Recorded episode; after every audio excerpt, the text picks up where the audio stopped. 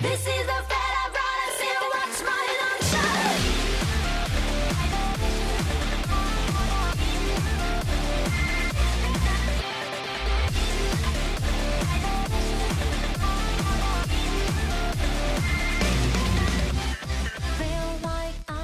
Bem-vindos ao Chá de Trovão do, do episódio 45 de ReZero. Eu sou o Thunder e aqui tivemos o gado de 400 anos versus o gado que morreu 400 vezes. Eu sou o Igor e a, o- a produção trabalhou bem no Beijão da Kid, né?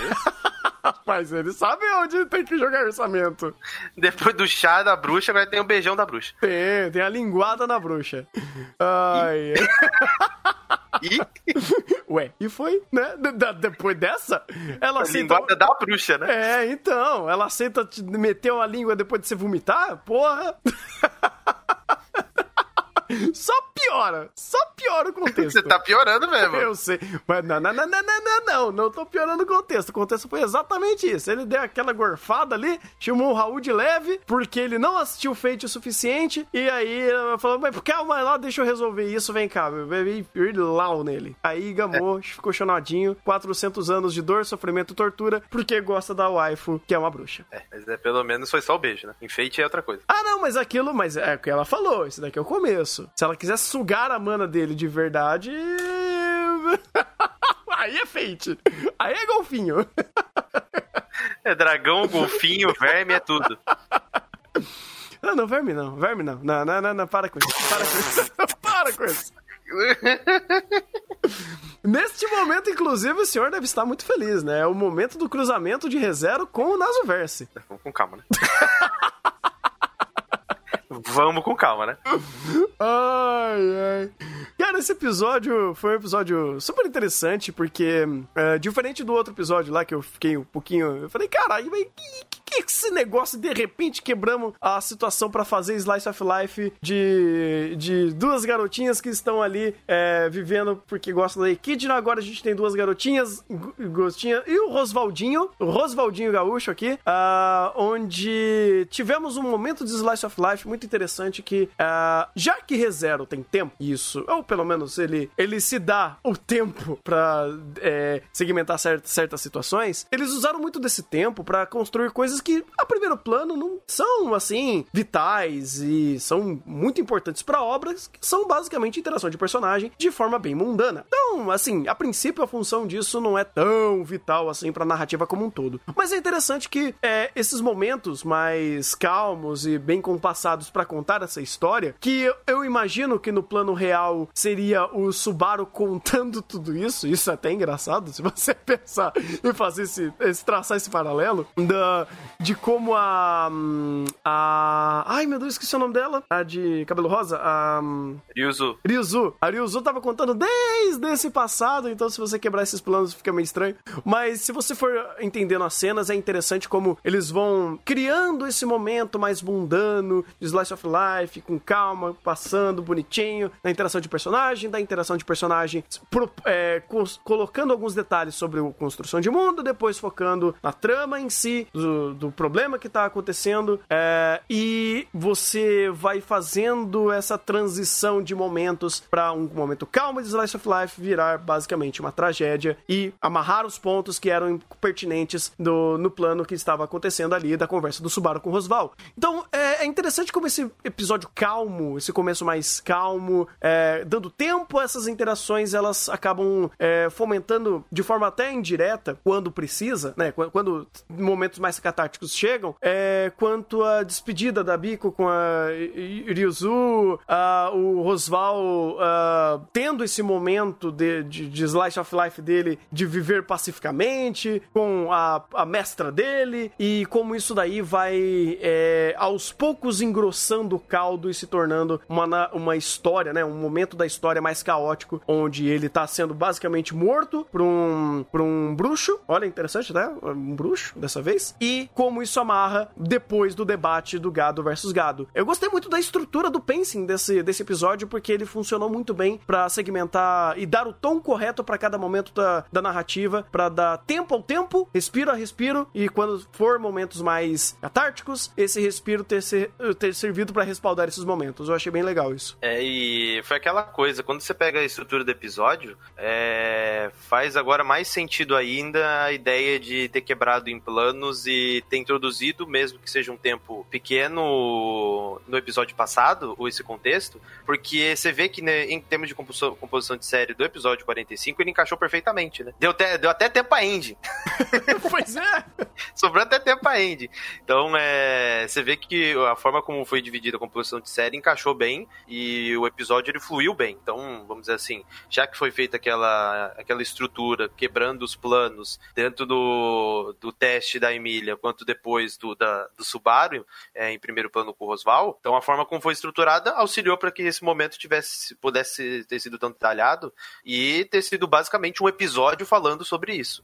E a forma como esses 29 minutos foram utilizados desse episódio foi muito bem segmentado, porque aqui a gente conseguiu contextualizar a informação, é, correlacionou muita informação, é, a Equidna em primeiro plano não teve, não precisou de tantas explicações, porque já haviam é, sido explicado anteriormente, então a gente conseguiu associar muita coisa sem aparecer em primeiro plano, um diálogo dispositivo, algo do gênero. O, a forma como foi estruturada e a como as informações correlacionaram soou natural. Isso facilita bastante coisa, porque dentro desse aspecto, o que a gente tem de, de texto em relação a Equidna, em relação ao Rosval, em relação a Emília, é muita coisa. Então, se fosse repetir muitas dessas informações por meio de diálogos, é, seria mais complicado. Então, aqui, os diálogos eles serviram para setar o contexto, que a gente não entende como funciona, mas ah, muito do que está em torno dos personagens, de motivações, é, já haviam sido trabalhados, é, só não tinha a gente contexto, principalmente do Rosval, mas dos outros personagens a gente já tinha esse contexto. Então, aqui foi bem para falar sobre a situação em si e correlacionar com o que o Subaru queria.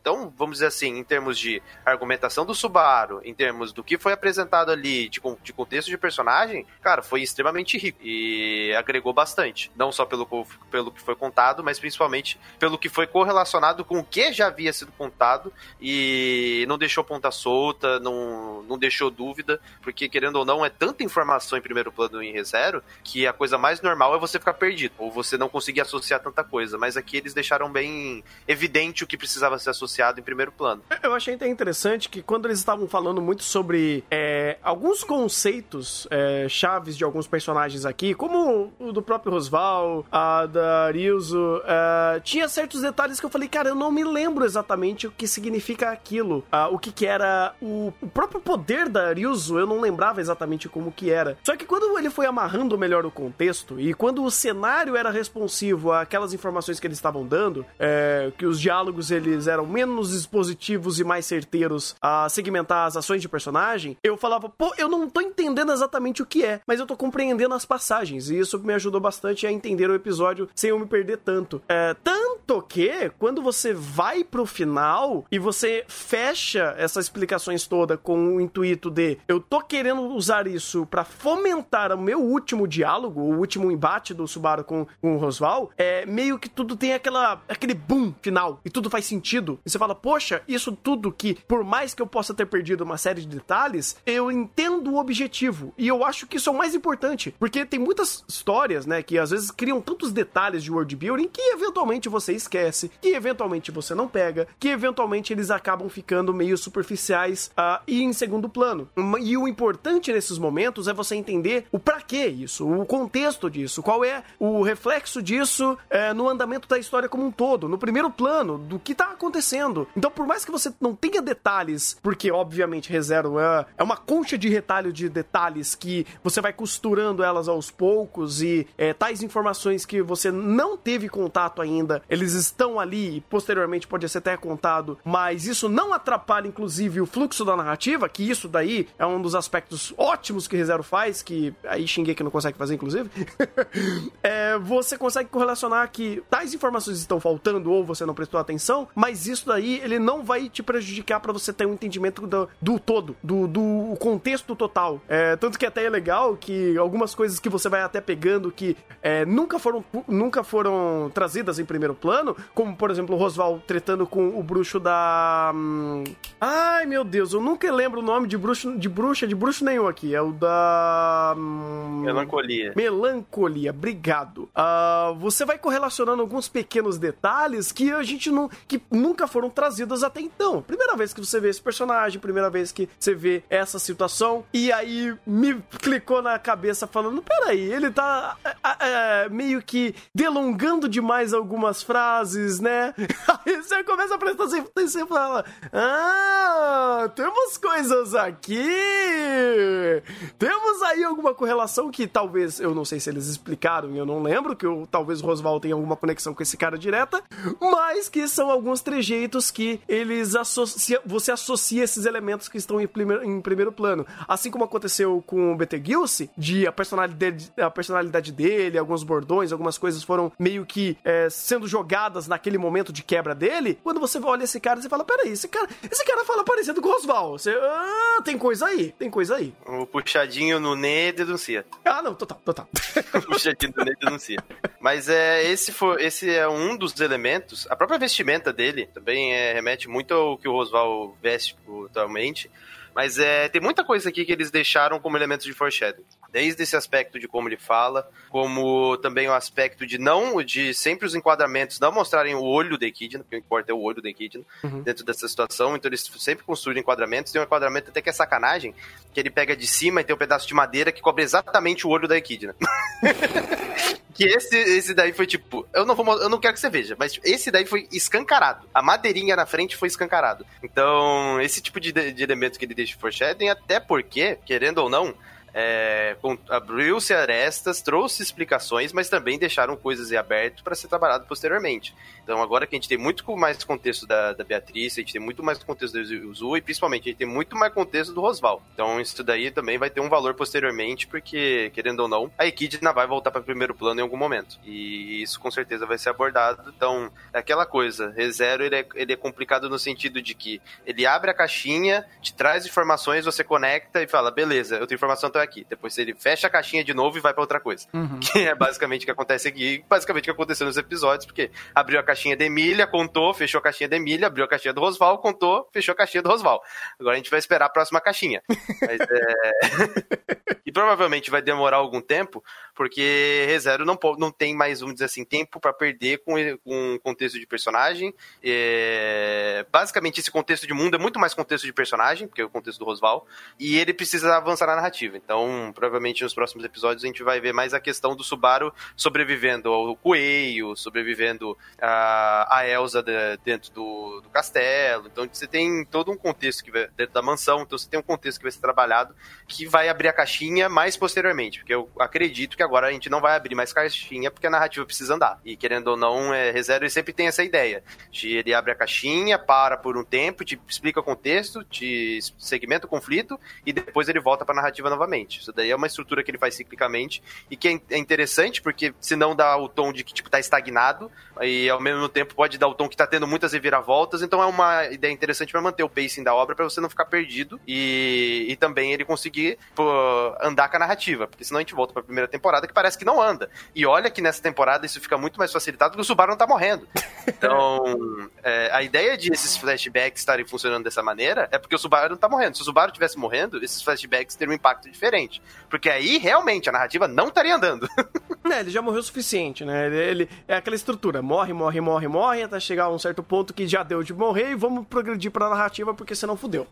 e, e, e é até interessante porque é, esse momento da obra é muito, pra mim, até pra mim que não lembra de tantos aspectos assim das temporadas passadas, é, principalmente da baleia, chega nesse ponto. Correu-se tanto a narrativa é, dentro da, dessa vida dele que é, é muito difícil dele morrer agora, porque as coisas já estão tão no meio do caminho que agora daqui pra frente e as consequências vão, vão acontecer até o final desse grande arco até, pro- até o próximo checkpoint é, relevante, né? Ou até as questões aí do, do é, da barreira serem sanadas. Ah, mas isso é interessante também, cara, porque é aquele negócio, aconteceu muita coisa nessa temporada que vai associando em um microverso mais interessante, tipo, porque ah, eu até gosto gosto dessas caixinhas que ele vai abrindo nessa temporada, porque eles, ele respalda muito a coisa que, tipo, importa no, no primeiro plano, inclusive, porque são coisas que você consegue correlacionar de personagens que estão ali que estão fazendo sentido. Por exemplo, a Ryuzu tá sendo co- contextualizada essa temporada e todas as caixinhas que estão ab- abrindo, é, que estão envolvendo ela, são coerentes, ou são coerentes pro andamento da narrativa do tempo padrão da história. E aí você tem esse engajamento. Ou a própria da Bico, né? Que nessa temporada a gente teve muita informação dela. E quando você vai associando as caixinhas que ela estava, que foi a- foram abertas, isso foi muito legal. A da própria Emília também, que foi, é, foi a caixinha que abriram que estava em primeiro plano, estava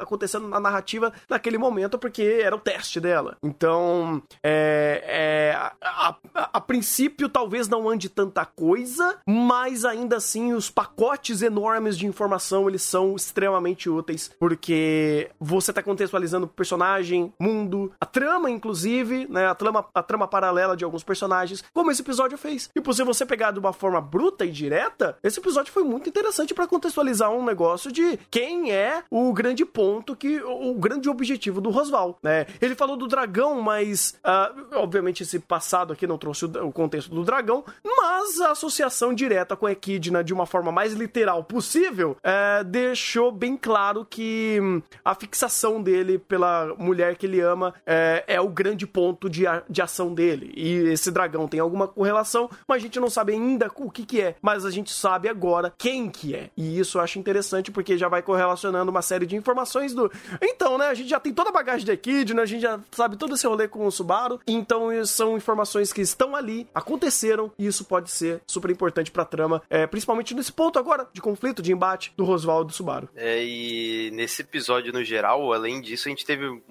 Cara, eu gostei muito do que o Kazuomi Koga fez aqui, porque esse episódio específico ele teve bastante alteração de planos. E você tem um começo, que você tem um, um- o começo do episódio com o beijo da bruxa, que é basicamente é, ele joga um filtro em cima, que ele dá um tom diferente pra cena. Aí depois você tem as cenas do, do Rosval com a Ryuzu, com a Beatriz, que você vê que o clima é diferente. Eu acho até interessante, porque a trilha sonora que toca ali é uma trilha sonora muito mais é, alegre é, pra, pra dentro daquele contexto. Então, depois de- é, ele consegue alterar muito bem o clima. Então, ele começa como, o Rosval, daquela maneira, é, sofrendo, e ele te dá um ponto de, de aspecto de roteiro. Primeiro, ele te dá um impacto por, por, conta do beijo, mas ele também te dá um aspecto de tipo, olha, ele tem uma relação. Então, ele já responde a pergunta de, que muita gente tinha, porque ele correlaciona dois personagens que estavam, vamos dizer assim, espaçados, que a gente não entendia a relação, e ele responde isso aos 40 segundos, um minuto do, do episódio. Então ele já dá esse impacto. Então ele já te chama atenção. Então, em termos de estrutura, eu gostei muito disso, porque ele tra- traz esse primeiro momento que já traz atenção, já traz o impacto por conta do contexto. Depois ele traz o Rosval, a Ryuzu e a Beatriz para interagir entre si, traz um clima mais diferente, é, com o próprio uso de trilha sonora dando esse tom. O uso de trilha sonora lembrou muito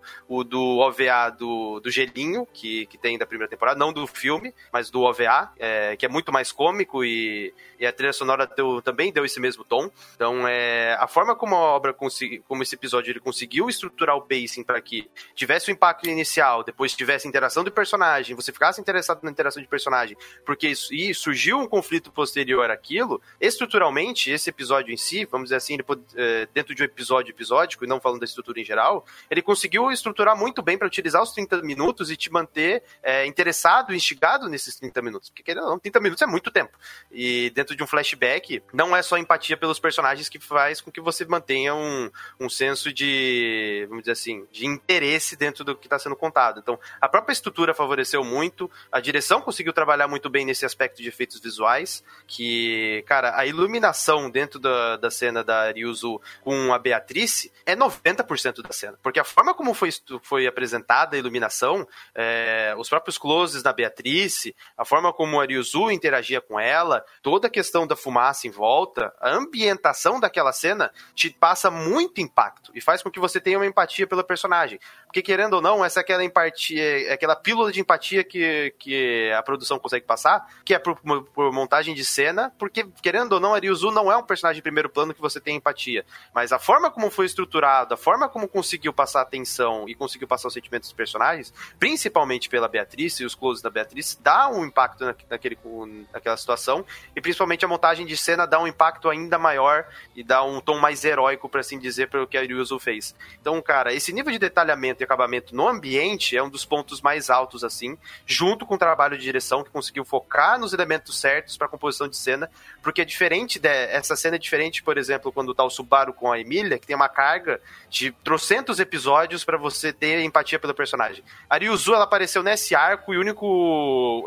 Você não tinha nem empatia por ela, porque ela basicamente fazia o Kagebunshi. Então, é, é, era um elemento, para você criar empatia, muito mais complicado. E a forma como foi estruturado aqui, tanto em âmbito de roteiro, mas, e principalmente montagem de cena, faz com que você crie empatia, e principalmente crie empatia pela Beatriz por conta de como ela estava dentro da situação. Então é interessante como o contexto faz com que mude a perspectiva. Porque até agora a Beatriz era um elemento de antipatia, não de empatia. E a forma como foi estruturado aqui mudou essa perspectiva, tanto da Ryuzu, que a gente não tinha empatia nenhuma, quanto da Beatriz, que a gente tinha antipatia por ela. É, porque daí você utiliza um pouco mais de simbolismo, né? Porque uh, o simbolismo aqui importa. É, tem muitas obras que tentam ficar jogando simbolismo e uh, recheando cenas e floreando elas de uma forma que, obviamente, muitas das vezes são bem feitas, né? Porque a produção sabe fazer, mas elas às vezes pro contexto não importa tanto. Aqui importa. Aqui você entende que o ato heróico dela de se sacrificar para se tornar a barreira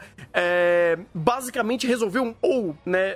Criou um, uma situação completamente hum, é, sólida pro futuro, né? E solidificou muitas das, das reações que aconteceram pós aquilo. A gente não viu o que aconteceu com o, o Rosval depois daquilo. A gente não viu exatamente como, como, como fechou aquela situação, mas a gente sabe que uh, a partir dessas, dessas passagens, a gente está no tempo real é, e, e, sabemos de todo o impacto que a barreira tem. Então é interessante, é interessante, ainda mais para Ryuzu tendo esse tipo de, de correlação e esse simbolismo. Uma coisa que me, me veio à cabeça, não sei se eu quero pensar demais nisso, mas uma coisa até falando sobre questões simbólicas, uh, esse episódio teve a ideia de não mostrar o olho da Echidna. Uh, quando você não mostra o olho de um personagem, muitas das vezes você está colocando um, um, um ponto de falta, apatia, né? Não é nem antipatia, nem, né? você não está se conectando nem de forma positiva, nem negativa, de uma forma neutra.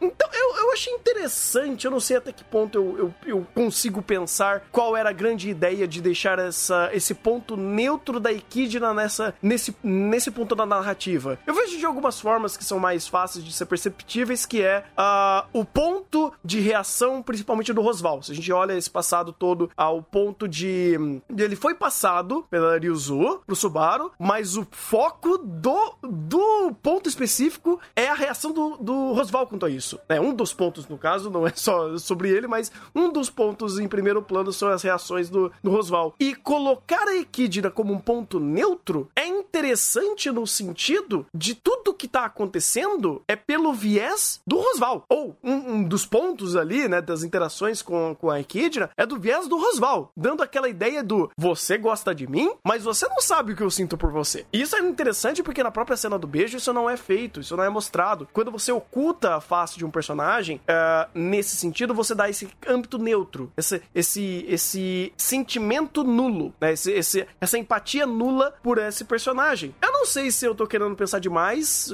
se talvez eu esteja meio maluco nesse sentido, mas se foi isso que eles quiseram passar, é interessante, talvez posteriormente, para trazer o ponto da própria Kidna quanto o Rosval. Porque nesse flashback não dá para saber se é, eu, eu, eu tenho essa conexão com esse personagem ou se de fato ela tinha outros interesses que não eram tão é, conectivos em, em sentimentos como o próprio Rosval tem para ela. Cara, eu tinha visto isso de outra maneira, mais como um aspecto de roteiro.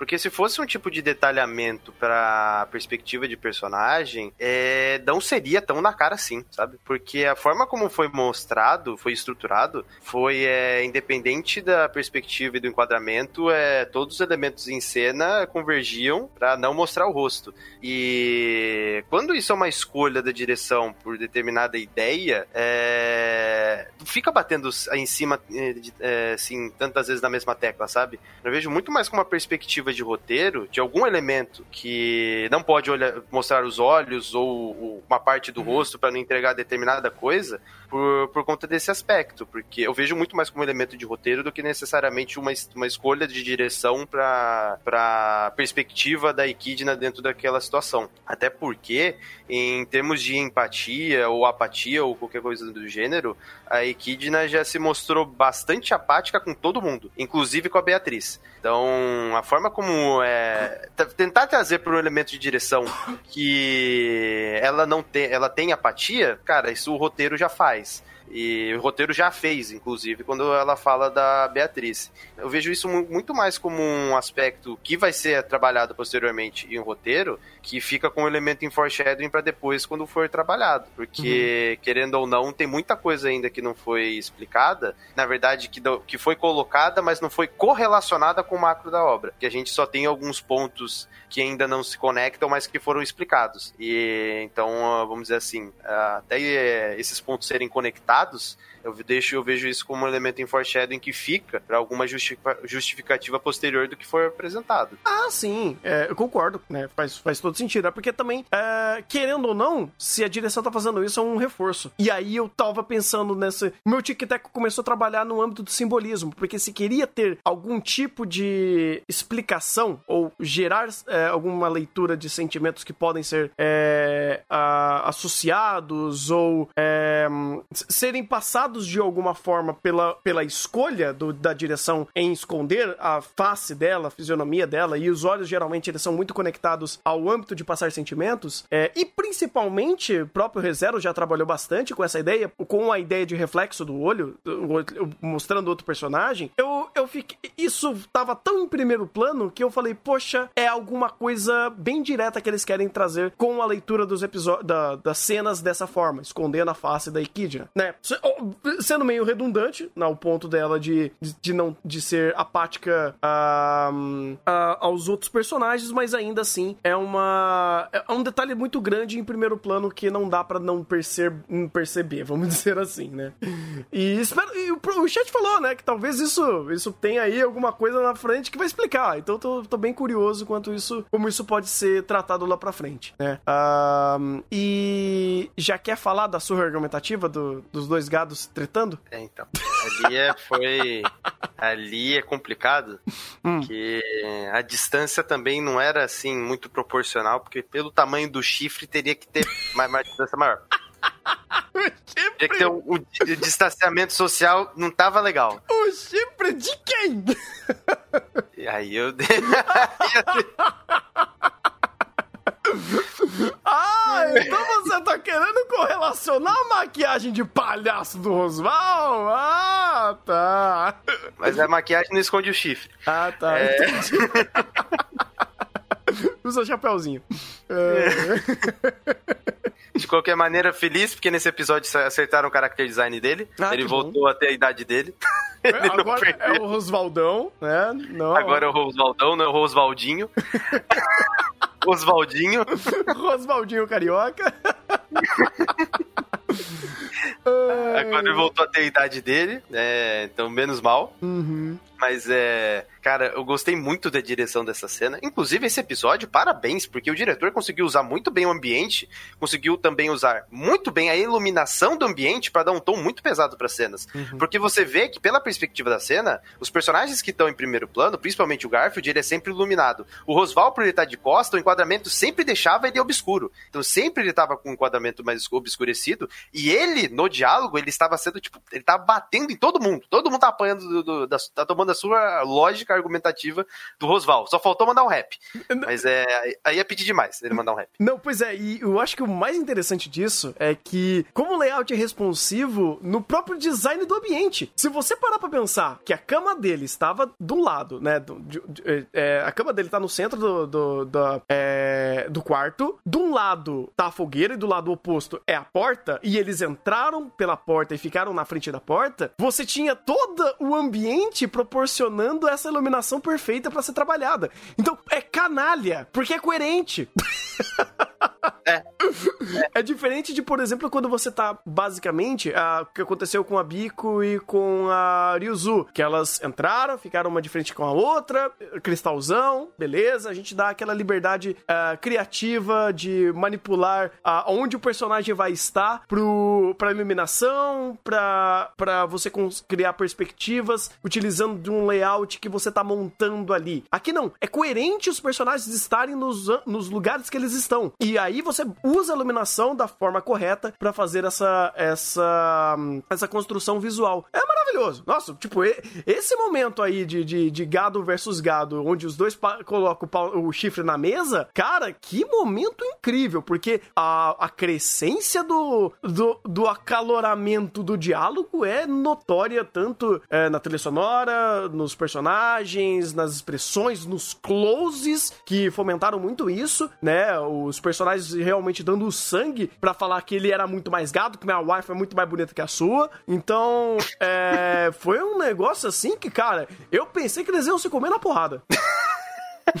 Eu juro, eu juro. Eu falei, Deus, o cara faltou pegar, passar a mão na garrafa de Skol e meter na cara do outro. E é, aqui é, é briga de bar. Eu, cara, porque o negócio foi tão intenso e foi. é, por- tudo foi propiciado a ser essa, a ter essa intensidade, é, principalmente visual, que, cara, foi incrível, foi muito forte. É, gostei muito, inclusive, do Rosval sempre trazendo aquele negócio de apertar peito, ah, de como ele tava expressando aquele sentimento de uma forma muito verossímil e muito, muito é, extravagante, coisas que o próprio Rosval nunca tinha feito até então. Ele era sempre aquele coringa, aquele palhaço que ah, é, era até sádico nos momentos, ele era.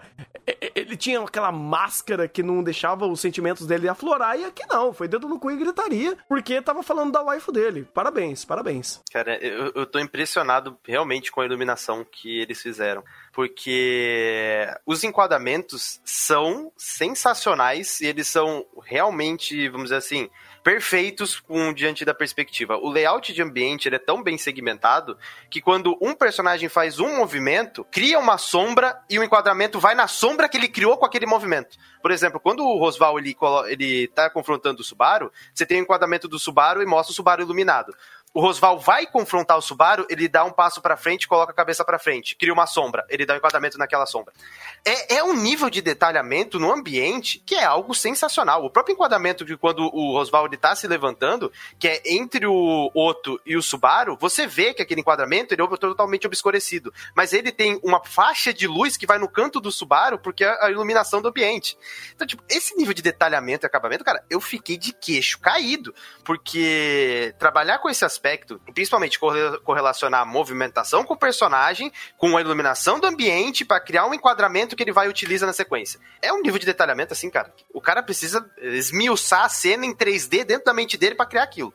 Porque, vamos dizer assim, é, mesmo em, em- que seja descrito em storyboard, esse nível de detalhamento é muito grande. Porque não é uma iluminação X em um ambiente X que se mantém ali. Não, a movimentação dos personagens influencia a iluminação, que influencia a perspectiva, que vai influenciar o enquadramento que ele vai dar depois. Que ele vai dar depois. Então, cara, esse nível de detalhamento faz com que a- todo esse momento do Subaru e do Rosval, porque não é um momento de impacto na questão de Sakuga. É um momento de impacto, principalmente pelo texto, mas os enquadramentos, eles só têm esse impacto, principalmente texto, caracterização facial e, principalmente, o, que eu mais pago o pau pra essa cena, iluminação.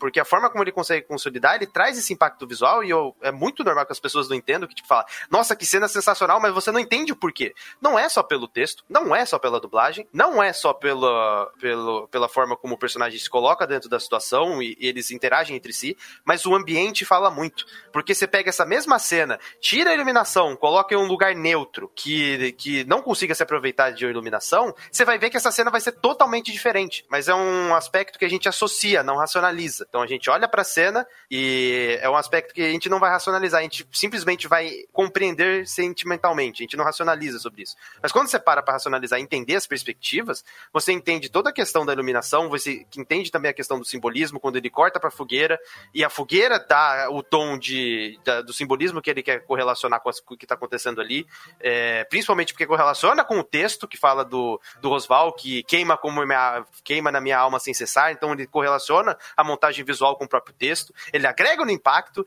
e, o mais importante, ele altera o plano. Então, quando ele altera do Rosval pro Subaru, o Rosval tá, tá descendo a lenha. Ele poderia manter aquela perspectiva e fazer plano contra plano. Contra plano. Não, ele corta, corta ah, o enquadramento, mostra a fogueira, associa com o diálogo do Osval e depois volta com o, com o mais puto ainda. Ou seja, ele agrega ainda mais na cena, porque não é só plano contra plano. Então, cara, esse nível de detalhamento não é um aspecto assim de sacugar nem nada do gênero, mas o, a inteligência, o discernimento e principalmente a compreensão de todo o layout do ambiente aqui, cara, foi algo que, cara, eu realmente pago pau porque esse tipo de coisa não é tão citado, não é tão comentado, porque não é uma cena de ação de, sei lá, de The God of High School, não é uma cena de ação de Jujutsu, mas o nível de detalhamento no ambiente, ele pegar esses detalhes e maximizar o texto e a dublagem, cara, é algo sensacional e que, querendo ou não, um dos pontos mais altos de, de quando a gente não tem Sakuga, são essas composições de cena que são extremamente bem detalhadas e bem segmentadas. É isso, cara. Não tem nem muito mais o que falar depois disso, porque, poxa vida.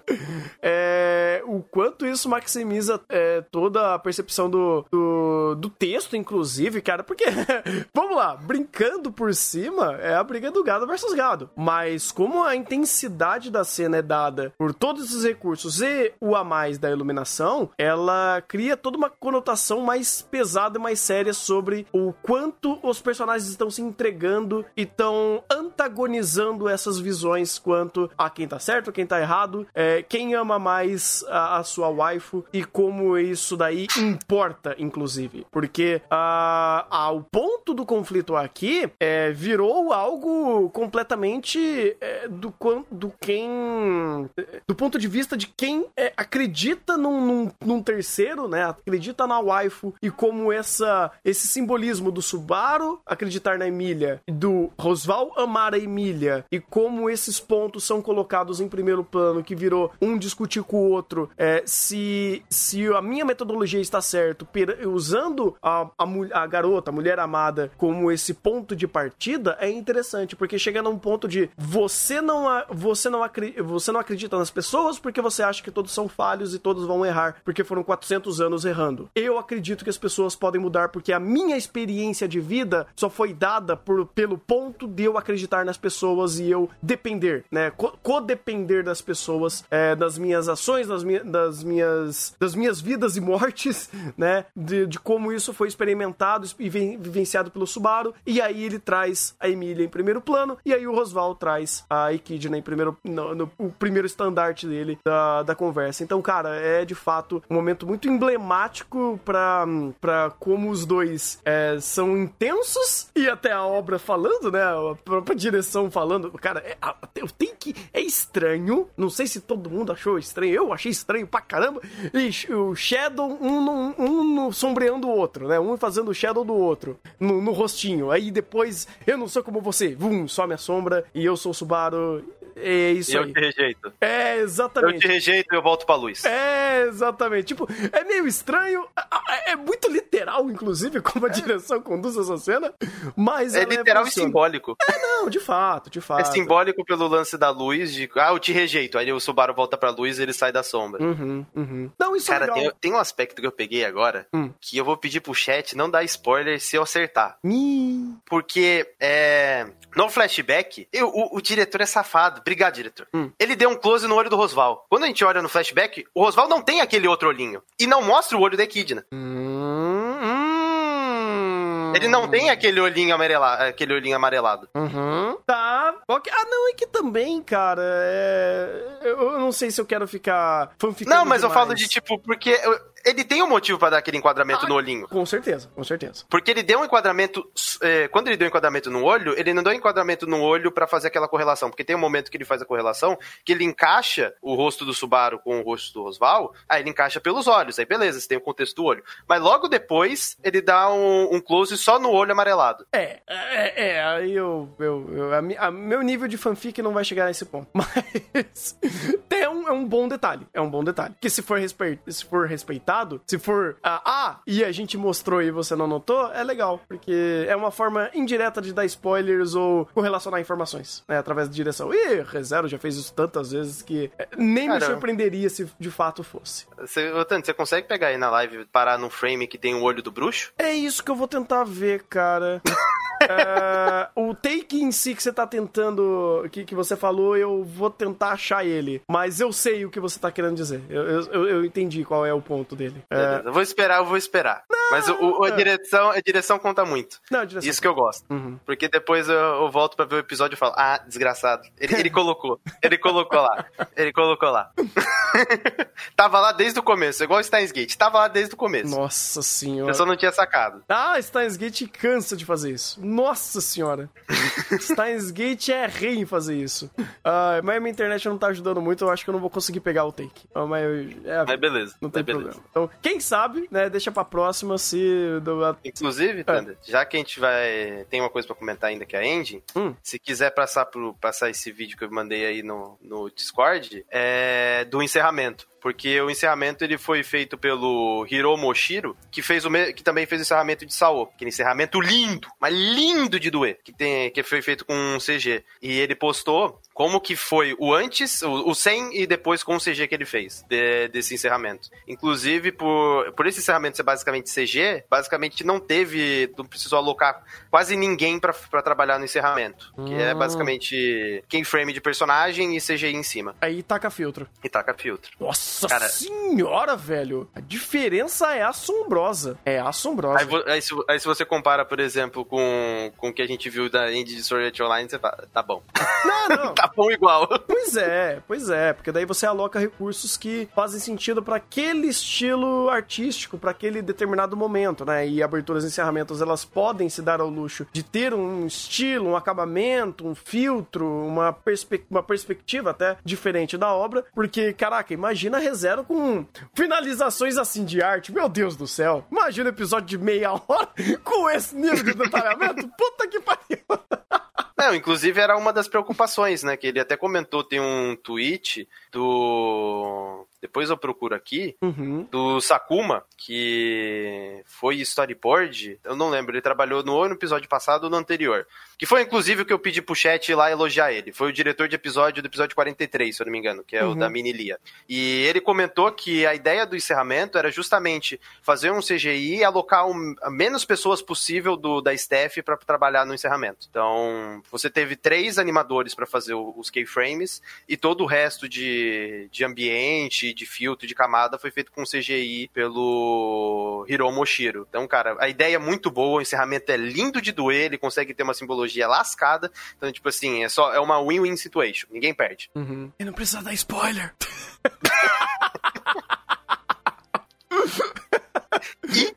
e não precisa reaproveitar a cena do anime. Desculpa, eu tinha que alfinetar.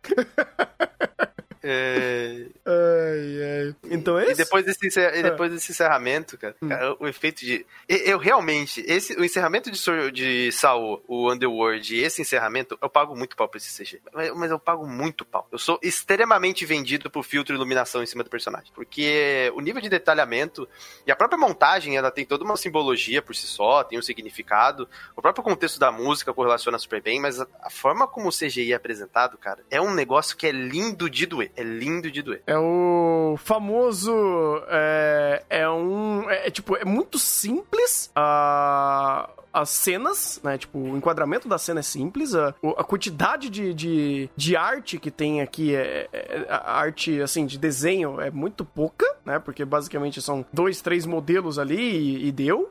As- pouquíssimo movimentação de personagem. É aquele negócio que, é, quando a gente faz o Awards, a gente nem dá tanto, tanto crédito quanto tem. Só que, cara, você tem um a mais aqui de uma finalização artística tão insana que isso daqui pega e joga lá pra cima todos os nossos ponteiros pra dar nota nesse negócio aqui. E, de fato, essa vai ser, esse vai ser o encerramento que vai ganhar umas notas bem altas. É, inclusive foi o que aconteceu com o encerramento de Saô. Se eu não me engano, o encerramento de Saô do ano passado eu coloquei top 2 ou 3. É, Eu não lembro, mas realmente o Ah, negócio. do ano tava- passado não, do ano, eu acho que foi de 2019, eu não lembro. Mas eu coloquei lá em cima. Eu não sei se foi da, dessa segunda temporada ou da primeira temporada de War of Underworld. Mas eu também coloquei lá em cima. Eu não lembro, eu não lembro. Não é Que era o da. Alice. Não, não do barquinho, é da Alice. É da Alice e dos vidros. Ah, não, acho que é 2019, eu acho. Ah, eu já é, não vou lembrar. 2019. Eu não vou 2019. Uhum. Mas é. É, o, o- quem produziu o, o, o CGI e toda a direção artística do encerramento, do, desse encerramento de reserva, também fez esses dois de Saul, então é a mesma vibe. Uhum, uhum.